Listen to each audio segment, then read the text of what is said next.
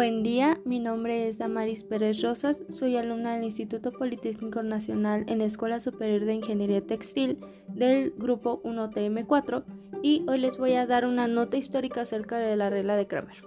Así que, sin más que decir, comenzaré a citar. La regla de Kramer recibe su nombre de honor del matemático suizo Gabriel Kramer de 1704 a 1752.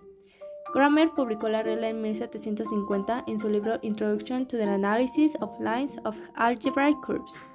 De hecho, existe evidencia que sugiere que Colin McLaurin, de 1698 a 1746, conocía la regla desde 1729. McLaurin fue quizá el matemático británico más sobresaliente en los años que siguieron a la muerte de Newton.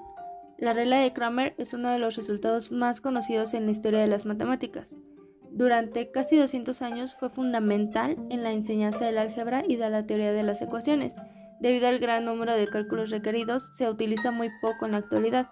Sin embargo, el resultado fue muy determinante en su tiempo. Sin más que decir, agradezco, pero no antes sin mencionar su fuente bibliográfica. Es del libro Álgebra Lineal, es de la sexta edición de Stanley I. Grossman, es University of Montana University College, London, revisión y adaptación de José Joff Flores Godoy en la Universidad Iberoamericana. Su ICBN de 10 es de 970 10 65 17 4. Los derechos reservados son a partir del 2008 respecto a la sexta edición del español por McGrath Hill de Interamericana y Editores S.A.D.C.B. Sin más que decir, agradezco mucho su atención y espero que pronto me puedan volver a escuchar. Que tengan lindo día. Hasta luego.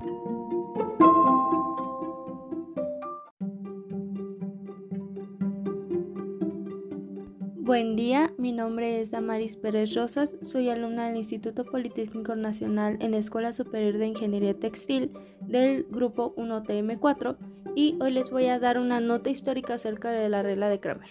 Así que, sin más que decir, comenzaré a citar. La regla de Kramer recibe su nombre de honor del matemático suizo Gabriel Kramer de 1704 a 1752. Kramer publicó la regla en 1750 en su libro Introduction to the Analysis of Lines of Algebraic Curves. De hecho, existe evidencia que sugiere que Colin McLaurin, de 1698 a 1746, conocía la regla desde 1729 McLaurin fue quizá el matemático británico más sobresaliente en los años que siguieron a la muerte de Newton. La regla de Kramer es uno de los resultados más conocidos en la historia de las matemáticas. Durante casi 200 años fue fundamental en la enseñanza del álgebra y de la teoría de las ecuaciones. Debido al gran número de cálculos requeridos, se utiliza muy poco en la actualidad. Sin embargo, el resultado fue muy determinante en su tiempo. Sin más que decir, agradezco, pero no antes sin mencionar su fuente bibliográfica. Es del libro Álgebra Lineal, es de la sexta edición de Stanley I. Grossman, es University of Montana University College, London, revisión y adaptación de José Joff Flores Godoy en la Universidad Iberoamericana. Su ICBN de 10 es de 970 10 65 17 4.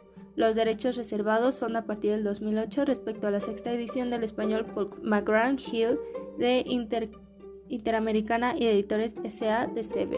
Sin más que decir, agradezco mucho su atención y espero que pronto me puedan volver a escuchar. Que tengan lindo día. Hasta luego.